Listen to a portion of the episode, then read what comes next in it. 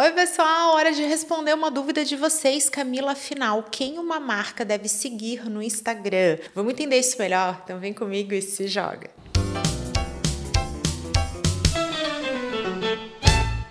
Eu sou Camila Renault, consultora de marketing digital, e hoje vou responder uma dúvida muito frequente entre vocês e também entre meus clientes de consultoria. Afinal, quem uma marca deve seguir no Instagram? Já começo aqui deixando claro que essa é uma decisão que vai acontecer a partir do branding, da construção e da gestão da sua marca. Isso porque é o branding que vai ditar o tom de voz e também o modelo de relacionamento que essa marca vai ter em todos os ambientes nos quais ela vai estar inserida. Gente, isso vale para os ambientes presenciais ou offline e também para o digital. E a gente precisa lembrar aqui que redes sociais são justamente ambientes de relacionamento. Elas existem para que a gente possa conversar com o público de interesse que nós vamos atingir através desse canal. Só que em momentos de jornada de compra cada vez mais integradas, é natural que a gente não tenha essa diferenciação tão certeira, tão ali preto no branco, em relação a onde estão esses públicos de interesse. O Instagram é uma rede amplamente utilizada por pessoas e também por negócios. Ele participa participa ativamente da descoberta de marcas e também da tomada de decisão. E é por isso que a gente vai acabar tendo essa mistura de diferentes públicos. A gente vai ter por lá clientes, parceiros, colaboradores, diferentes pessoas ali dentro do mesmo ambiente. E é nessa hora que costuma vir a dúvida: poxa, mas quem que eu vou seguir? Eu tenho que seguir todos os colaboradores? Eu tenho que seguir diretor? Eu tenho que seguir outras unidades? Afinal, o que, que eu faço? Para trazer doses generosas de vida real por aqui, eu selecionei três exemplos para a gente compreender quais são os impactos dessa decisão para a gestão da nossa marca sempre a partir da percepção do público-alvo, que é ela que interessa. Como primeiro exemplo, temos aqui a Balduco, uma marca que tem quase 400 mil seguidores no Instagram, mas segue apenas 15 perfis. Entre esses perfis estão principalmente unidades da marca, porém em outros países. Gente, qual é imagem que isso passa? Qual é mensagem que está ali? É algo do tipo: eu não sigo, eu sou seguido. Isso é bem típico de arquétipos da marca. Olha só como isso é uma decisão de brand em si, arquétipo, aquela delimitação, um tipo de modelo do que, que essa marca vai representar, muito mais distante do seu público,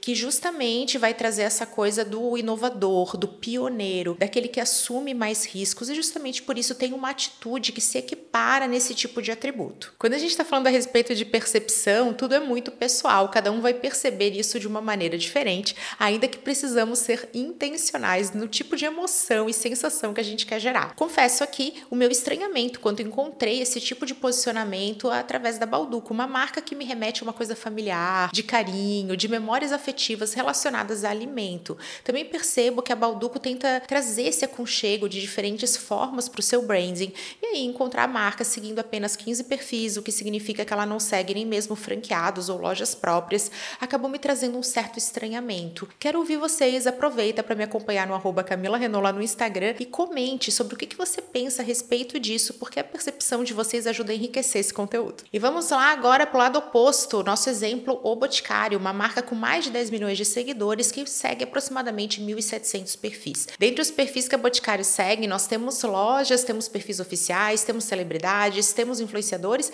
e também aqui, entre aspas, pessoas comuns. Esse tipo de decisão vai transmitir um posicionamento muito mais democrático, de mais proximidade, aquela coisa de ser gente como a gente. Olha só como até mesmo o número de pessoas que uma marca decide seguir, decide acompanhar, vai ter relação com quem essa marca é, como é que ela se comporta, afinal são marcas humanizadas. É justamente isso que é ser humano, trazer essa identificação, essa proximidade. Quando o Boticário está ali seguindo diferentes perfis e a gente vê que é um número que está acima de mil, então isso também tem uma questão emocional aí, a gente olha aquele número maior do que mil, já tem uma percepção diferente de quando é um número menor do que 100, menor do que 50. A gente está falando a respeito de uma marca mais democrática prática, mais inclusiva, que está mais perto dos seus seguidores e por isso se relaciona assim, de forma mais próxima e mais direta também. Aqui, novamente, contribuindo com a minha percepção pessoal, quando vi esse tipo de decisão no Boticário, aquilo me deixou dentro de uma sensação de ok, faz parte, está coerente, eu realmente percebo o Boticário dessa maneira, como aquele atendimento mais caloroso, com aquela coisa de você se sentir mais à vontade nesse ponto de venda. Mas lembra de deixar seu comentário e me falar se essa é a mesma percepção que você tem ou se você sente algo diferente nesse caso. E como terceiro exemplo, temos o caso da Nike, uma marca que também tem mais de 300 milhões de seguidores no Instagram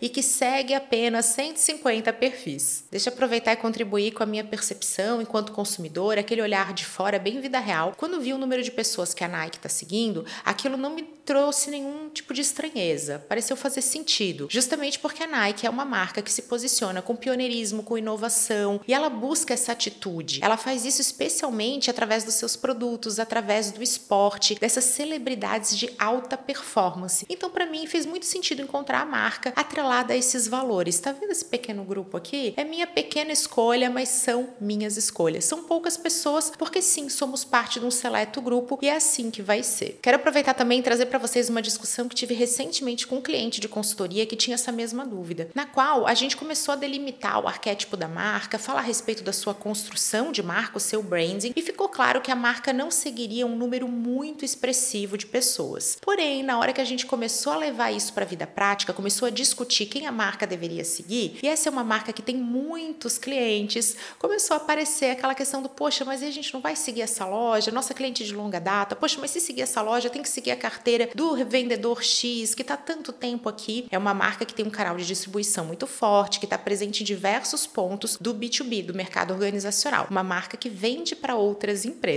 Quando a gente começou a trazer assim, uma aproximação desse número de pessoas que a marca iria seguir, número de marcas, ah, mas a gente vai ter que também acompanhar esse escritório de representação. Ah, nesse caso aqui é um parceiro de longa data, esse aqui são os influenciadores que já trabalharam com a gente. Ah, isso aqui são os diretores. Poxa, mas aí temos aqui os nossos colaboradores, eles gostam tanto de nos acompanhar. Ficou claro que no dia a dia, na hora do vamos ver, na realidade, por mais que a marca tivesse um arquétipo que traria algum tipo de distanciamento, o relacionamento era muito caloroso, era muito próximo e a própria equipe de marketing trouxe esse feedback que era legal, manter um número de seguidores e ali mais equiparado com o número de pessoas que aquela marca ia seguir. Não havia necessidade de uma grande limpa de seguidores e que aquilo fazia parte do jeito daquela marca se relacionar. Mas vamos lá botar mais lenha na fogueira e falar a respeito de um outro caso, de um cliente que começou a crescer essa base de seguidores através daqueles robôs de engajamento e aquela prática de seguir um monte de gente que seguia um concorrente, algumas pessoas seguiam de volta.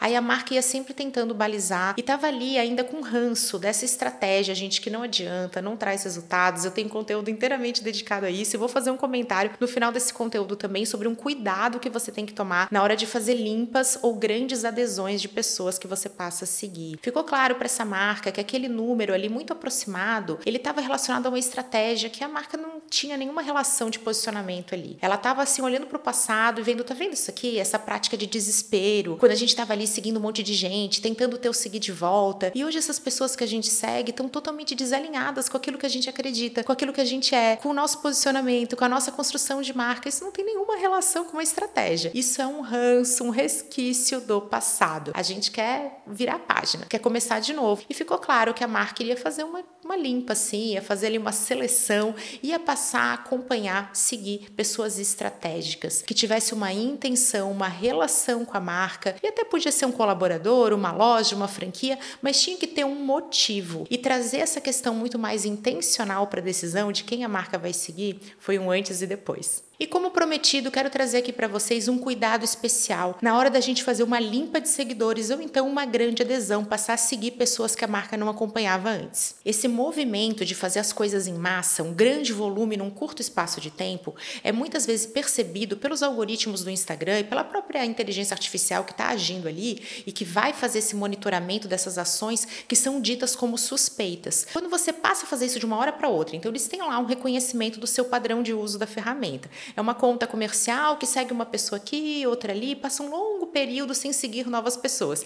De repente, ela faz uma limpa de 500 seguidores. Ela para de seguir 500 pessoas de uma vez só. Gente, isso aciona ali um sinal de alerta dentro do Instagram e pode levar o seu perfil a ser bloqueado. O seu conteúdo também pode entrar em shadow ban, o bloqueio total ou parcial da entrega. E você vai sentir que o alcance está cada vez menor. De repente, no meio do nada, você vai olhar e vai falar: gente, meus stories tinham mil visualizações e está em 30 o que está acontecendo. É muito comum, e eu inclusive já tenho um conteúdo dedicado a isso, que vocês me procurem desesperados. O que, que aconteceu? Camila, eu tô sem funcionalidade de live. Camila, meu Reels não tem música. Gente, do nada meus stories despencaram de alcance e visualizações. Quando eu vou perguntando para vocês, tá, mas você fez isso, fez aquilo, usou uma hashtag proibida, colocou um tema sensível, a pessoa vai dizendo que não. Aí quando fala, você parou de seguir muitas pessoas de uma vez só, ou então você passou a seguir mil pessoas num dia, eles vão responder, nossa, eu fiz isso, justamente que a gente está tentando aqui trazer luz a respeito dessa pergunta de quem que a marca deve seguir, a gente definiu que tem que fazer uma limpa ou tem que passar a seguir muitos outros perfis. E aí, gente, isso pode levar ao bloqueio do seu perfil ou a shadow ban. Isso é um risco muito grande. Ele tem solução, eu tenho um conteúdo falando sobre isso, mas pode demorar e traz muitas dores de cabeça. É aquela coisa que a gente está fazendo para o bem quando vê, traz um monte de problema, vamos evitar. E agora é hora de mão na massa. Se você está nesse conteúdo, você está tentando encontrar uma resposta de quem a sua marca deve seguir e você já percebeu que vai precisar olhar para dentro,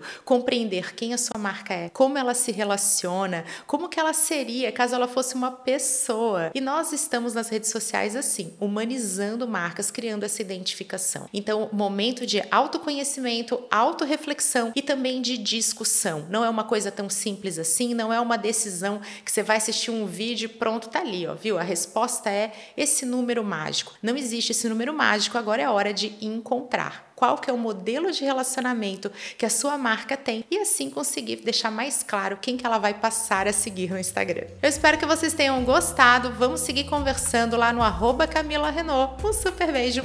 Até a próxima.